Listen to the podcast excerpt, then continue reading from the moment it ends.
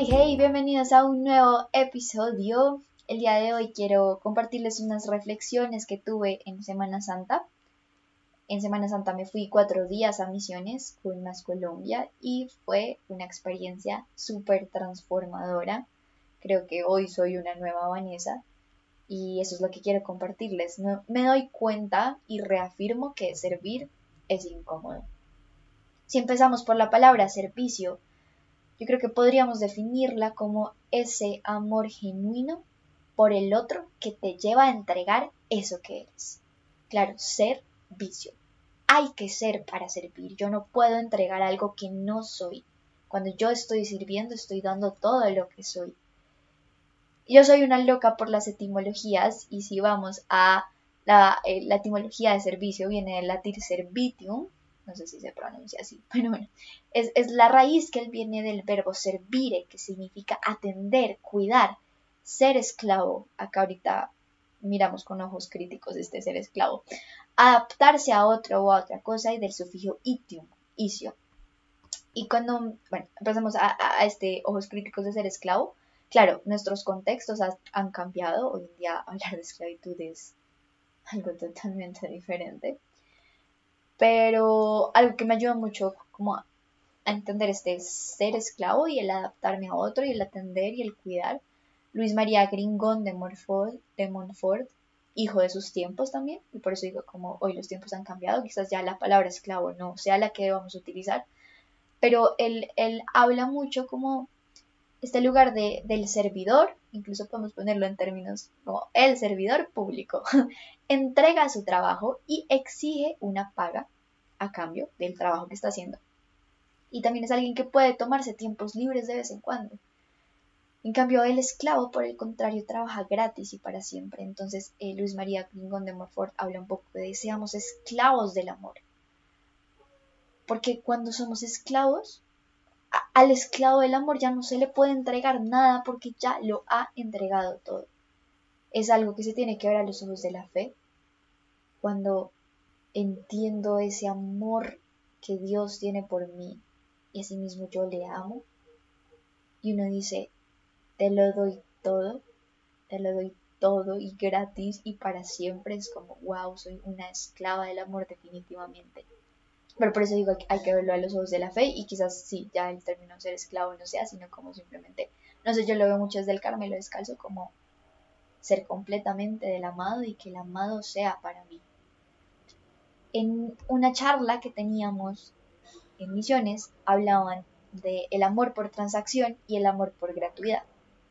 Hay un amor por transacción que es un yo doy y tú me das, que es un amor que funciona mucho hoy en día en nuestros tiempos, porque siempre eso, estamos esperando recibir cosas a cambio.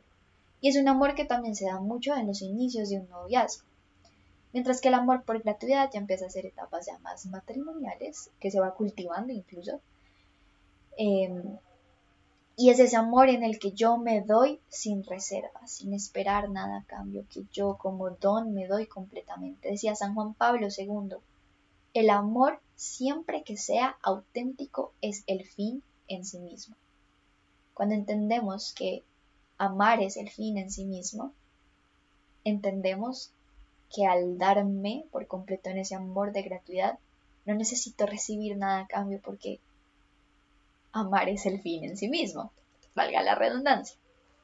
Ahora, creo que también este darme sin reservas y darme por completo es algo que no siempre hay que darse por completo. Yo siento que aquí sí hay que tener unos ojos críticos a cómo estoy custodiando mi corazón y cómo me estoy entregando a los demás. Y cuando vemos el amor por gratuidad, yo creo que es donde la vaina se empieza a poner jodida y difícil. Y uno dice, ay Dios mío, qué incómodo es darme en amor. Vivimos en una sociedad donde tenemos un exceso de narcisismo por nuestra propia mismicidad. Vivimos en una sociedad donde nos están vendiendo un amor propio narcisista que nos termina vaciando. Y es que cuando Jesús decía hay más dicha en dar que en recibir, no lo decía como un mero esquema de retribución, sino de un ensanchamiento del espíritu. Quiero leerles algo que leí hace poquito en el Instagram del padre Richard Bayona, Carmelita Descalzo. Dice así, cierto día el fósforo le dijo a la vela, hoy te encenderé. No, dijo la vela, tú no te das cuenta que si me encienden, mis días estarán contados, no me hagas una maldad de esas. Entonces, ¿tú quieres permanecer así toda la vida? ¿Dura, fría y sin haber brillado nunca? preguntó el fósforo. Pero tienes que quemarme. Eso duele, y además consume todas mis fuerzas, murmuró la vela. Entonces respondió el fósforo, tienes toda la razón, pero esa es nuestra misión. Tú y yo fuimos hechos para hacer luz, y lo que yo como fósforo puedo hacer es muy poco. Mi llama es pequeña y mi tiempo es corto. Pero si te paso mi llama, habré cumplido con el propósito de mi vida. Yo fui justamente hecho para eso, para comenzar el fuego. Ahora, tú eres una vela, y tu misión es brillar. Todo tu dolor y energía se transformará en luz y calor por un buen tiempo. Oyendo eso, la vela miró al fósforo, que ya estaba en el final de su llama, y le dijo, por favor, enciéndeme. Y así produjo una linda y brillante llama. Así como la vela, a veces es necesario pasar por experiencias duras, experimentar el dolor y el sufrimiento, para que lo mejor que tenemos surja sea compartido y podamos ser luz. Porque ser luz ensancha nuestro espíritu. Y cuando Jesús decía hay más dicha en dar que en recibir, él obviamente, porque es Jesús, entendía que nosotros somos a través de Él esa luz del mundo y que nuestra misión es irradiar por medio de esa luz, encender otros corazones. Y hoy quiero preguntarte qué tanto tiempo le estás dedicando al servicio, a hacer fósforo o vela, no sé, no, hacer luz más bien, en la vida de los demás. Ahora, quiero pasar como a reflexionar, o sea, si bien todo lo que les he dicho hasta ahora han sido reflexiones que me quedaron de Semana Santa, quiero como ya pasar puntualmente a cada día de la semana que estuve. Entonces el primer día eh, nos fuimos como a las siete y media de la noche, salimos de Bogotá al Banco Cundinamarca, a una vereda que se llama Santa Inés. Para los que no sepan, soy colombiana, entonces todo esto pasó en contexto colombiano. Y en ese primer día Creo que las conversaciones más hermosas que tuve fue con Melissa, eh, porque empezamos a hablar, nos dijeron, o sea, estábamos haciendo un icebreaker en el bus, como de conocer al otro, y teníamos tres minutos para contarle al otro a qué nos dedicábamos, bueno, en fin. Y entre esas era recomendar un libro. Y yo le dije a, Meli, Meli, te recomiendo que te leas La agonía del Eros de Byul Shung Han. Se los recomiendo. Oigan, top, top, top. Es un libro de filosofía Han es un filósofo, es fácil de digerir, entonces súper recomendado si no se lo han leído. Y ella llega y me dice, ¿sabías que fue el Eros que hizo que Jesús estuviera en esa cruz por nosotros? Y yo así como, ¿qué? Para mí fue blow mind. no me voy a detener en esto porque me encantaría hacer otro episodio acerca de esto que creo que lo merece, con todas las de la ley. Eh, pero sí quiero hablar precisamente de la agonía del Eros. De ese Eros que Jesús hizo que estuviera en esa cruz por nosotros, qué loco. Han en este libro dice que la depresión es una enfermedad narcisista. Voy a citar textualmente, es una, eh, conduce a ella una relación consigo mismo exagerada y patológicamente recargada. El sujeto narcisista depresivo Está agotado y fatigado de sí mismo. Carece de mundo y está abandonado por el otro. Eros y depresión son opuestos. El Eros arranca al sujeto de sí mismo y lo conduce fuera, hacia el otro. En cambio, la depresión hace que se derrumbe en sí mismo. El Eros vence la depresión. Eh, ¿Por qué estoy diciendo esto? Le voy a hablar como desde mi testimonio de vida. Quizás si me lleva siguiendo desde hace rato, sabrás que yo he pasado por momentos de depresión, donde quise quitarme la vida, donde no le hallaba sentido a mi vida. Y en misiones nos contaban que estadísticamente hablando la depresión y la ansiedad se han elevado en los últimos años. pero se han dado cuenta de que algo que hace que los índices de depresión bajen ha sido cuando las personas están en comunidades y cuando estas, estas comunidades están encaminadas al servicio. Una de las personas que más me ha insistido en que yo vaya a servir se llama Quique, él es un carmelita misionero de San José, eh, porque él es muy allegado a mí y él sabe por estos lugares en los que he pasado y él siempre me, me recalcaba, me, como que me decía, Van, es que tú estás muy en ti misma, deja, como, sal de esa tristeza, sal de ti, ven y sirve a los demás. Y yo era como, sí, no, no, no, Kike, no. Y Luchis, que fue la que me invitó esta vez a misiones, también me insistía, vamos a misiones, vamos a misiones, con Mapis Bernal, que es otra amiga, vamos a misiones. Y yo, no, no, no, no, no quiero, no quiero. Hasta que algo en mí por allá se movió y dije, ok, voy a ir a misiones. Y ya estando y viviendo en carne propia lo que es servir, dije, oh, claro, ya entiendo por qué me insistían tanto en sal de mí.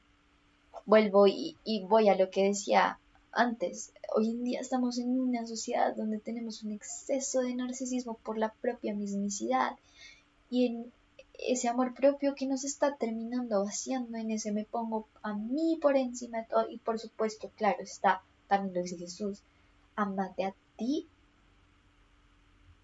mis, ama, no, Y claro está, también lo dice Jesús, ama al prójimo como a ti mismo, uno no puede amar al otro sin sin entenderse amado por Dios, sin saberse amado por Dios y sin amarse a sí mismo.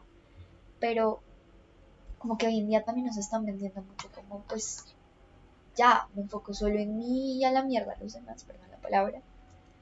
Y es como, men, no, salgamos de nosotros. Vamos a servir. Entonces, si hoy te estás sintiendo triste, un consejo que te doy es ve y sirve a los demás.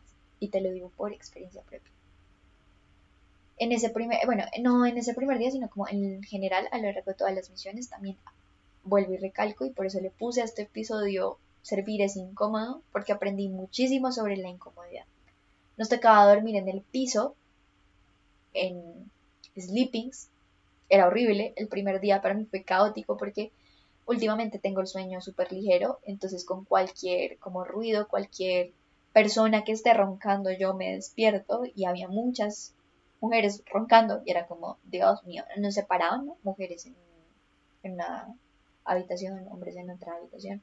Bueno, no habitación, sino sala, porque nos quedamos en un colegio de la de Santa Inés. Entonces, eh, sí, fue como súper incómodo dormir en el piso. Ya al segundo día caes rendida por el mismo cansancio. Era incómodo porque nos teníamos que bañar con tutumas y con mangueras. El agua no era sucia, pero sí tenía un color negro. Como que hay mucha falta de toda la parte hidráulica está muy mal diseñada, ¿entiendes? es una de las como de las cosas de las que estamos llamados a mejorar como sociedad, ¿no? Eh, también pues había que caminar demasiado de un lugar a otro, que vamos a visitar a la gente en las veredas, que luego corra para el lugar donde estábamos almorzando, que vaya para el colegio, que vaya para la iglesia. Entonces uno caminaba casi como 10, 15 minutos bajo la lluvia porque llovió demasiado, entonces era muy incómodo. Em, pero te trae una, una plenitud que creo que solo el que lo vive lo puede explicar. El día 2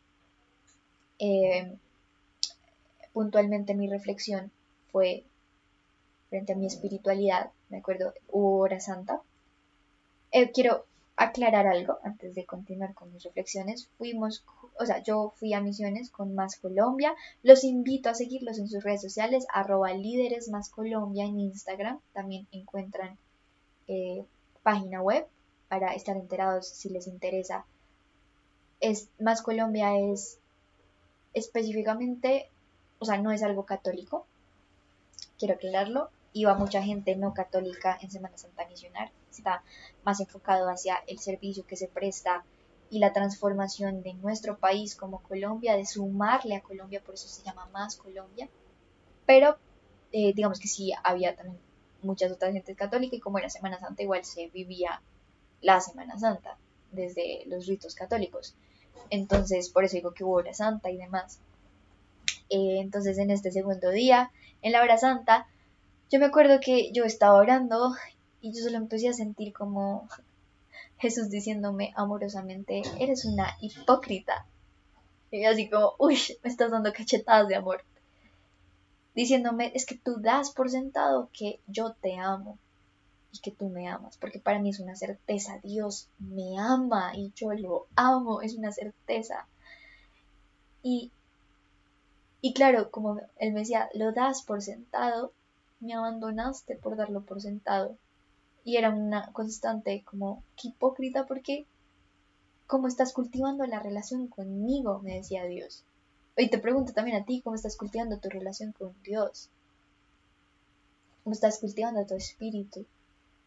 Mm, creo que yo perdí hace mucho tiempo como el estar en comunidad, perdí el formarme como en ciertos temas, como en tomar, o sea, yo oro todos los días, yo voy a misa los domingos, sí, y creo que por eso no me alejaba del todo de Dios, pero como en dar por sentado eso era eso, como quizás a veces incluso los tiempos de oración que le está dando no son de la calidad que Él merece, Em, entonces, no sé, fue muy lindo porque fue como un, uff, vuelve a mí, me decía él, tú tienes sed en mí, vuelve a mí. El día 3 fue una cosa loca porque fue Viernes Santo. Este sí quiero no compartirlo tanto, sino como guardármelo más para mí porque fue un día demasiado hermoso, contemplativo. El día 4 fuimos a una fundación que se encarga de ayudar a gente que ha estado en las drogas perdón, de em, y resulta que ese día Luchis me dijo, Vani, hagamos algo eh, como desde una experiencia clown. Entonces los pusimos a hacer unos ejercicios y porque digo que fui muy feliz, porque cada vez Dios me demuestra que todo lo que yo estoy haciendo de arte y todo lo que he estudiado de arte no es para ser una estrella de Hollywood. A mí hay gente que, lo quiere así y está perfecto, hay gente que definitivamente es muy feliz estando en el escenario, siendo la estrella, o no siendo solo la estrella, sino como estando en el escenario, actuando, bailando. Yo me he dado cuenta que yo soy muy, muy, muy feliz y me llena por completo poder eh, utilizar precisamente toda esta arte como un lugar de crecimiento personal, como un lugar para ayudar a las personas a que se encuentren a sí mismos, para que se sanen. Fue muy loco porque es volver a, claro, hoy hoy pude, le decía a Dios todo ese día cuatro, como hoy pude servir desde los talentos que me has dado, ese es otro lugar del servicio. Y precisamente volvemos a eso que soy, lo estoy dando. Hay una frase muy bonita de Daniel Habib que dice, ser bacteria e infectarme a mí es fracasar como bacteria. Qué belleza poder tener todos esos dones, todo eso que eres, todo eso que brilla en ti para infectar a los demás de alegría, de gozo, de luz. Y otra cosa que nos eh, que hicimos después en actividad con estas personas de la fundación, que la dirigió una personita que se llama Yeyo, hola Yeyo, eh, era sobre las heridas. Y él decía algo muy hermoso y es, cada herida que has tenido tiene un propósito para tu misión de vida. Cuando siempre recalco mucho cuando logramos ser conscientes de nuestras heridas y las sanamos, sanamos colectivamente a nuestra sociedad. Y un poco ya entrando en este tema de la sociedad, creo que otra de las cosas que se me impregnó y que se me queda tatuado en misiones fue mi amor por Colombia, por mi país, por sentirme orgullosa de ser colombiana, por estar tan agradecida. Ay, si eres de otro país y estás escuchando esto, que sientas ese amor por tu país en el que naciste y te preguntes de qué manera estoy construyendo país. Algo que me quedó grabado, que de hecho lo publiqué hace poquito, pero vuelvo y lo comparto en este podcast, es que cada ladrillo construye un país, o sea, cada ladrillo metafóricamente hablando, como cada uno de nosotros. El todo se mueve gracias a lo particular. Colombia ha sido un país donde muchos de sus ladrillos han estado completamente rotos y llenos de heridas. Son heridas que sangran en lo profundo del corazón de nuestro país. Colombia es un país muy herido. Pero precisamente, volviendo a esta reflexión que hacía Yello, son esas heridas que tienen propósito, porque nos ha hecho ser lo que somos como país. Obviamente uno dijera, qué lindo hubiera sido que la historia fuera diferente, pero la historia ha sido lo que ha sido. Pero son esas heridas las que nos dan hilos para tejer una historia diferente. Y yo soy parte, yo soy uno de esos hilos que teje una historia diferente. Entonces es de qué manera estoy construyendo país. De qué manera este servicio, que, creo que es lo hermoso del servicio, precisamente inicia por el ser, esto que soy, como qué tiempos me estoy dedicando a mí misma para crecer como persona, a mí misma. Cuando crezco y cultivo todo lo que hay en mi mente, en mi corazón en mi espíritu, un yo es capaz de ir y afectar su entorno. Afecto mi entorno. Soy afectada por mi entorno y afecto mi entorno. Del micro al macro. Invitación. Sigan a Líderes Más Colombia. Como les decía, Instagram. También hay una página donde los pueden encontrar. Hay una app que también la pueden descargar. Ahí encontrarán todas las actividades que hay. Eh, hace poquito estuvimos en Luz en la Noche, se llama. Es una actividad con recicladores. Fuimos y compartimos comida con ellos, hablamos con ellos, estuvimos con ellos. Y creo que algo que me encantó de Más Colombia, me ha encantado de Más Colombia en este poco tiempo que llevo, es que te forman para ser líder, te forman para entender a tu país, para tomar conciencia de tu país y de el acto de servicio hacia tu país, que no sea un mero como, ay, sí, vamos a servir, sino como lo estoy haciendo desde la conciencia, precisamente para construir un país mejor, más amoroso, pase amor a todos. Quiero invitarte a que si eres como yo, que en un tiempo estuvo súper cerrada a querer ir y incomodarse desde los actos de servicio, que te des la oportunidad de algún día hacer algo que te salga completamente de tu zona de confort, sea ir a una fundación, sea ir así de misiones en vereda, sea, no sé, tú sabrás en tu corazón qué es lo que te llama, pero que, que salgas y des eso que eres a los demás.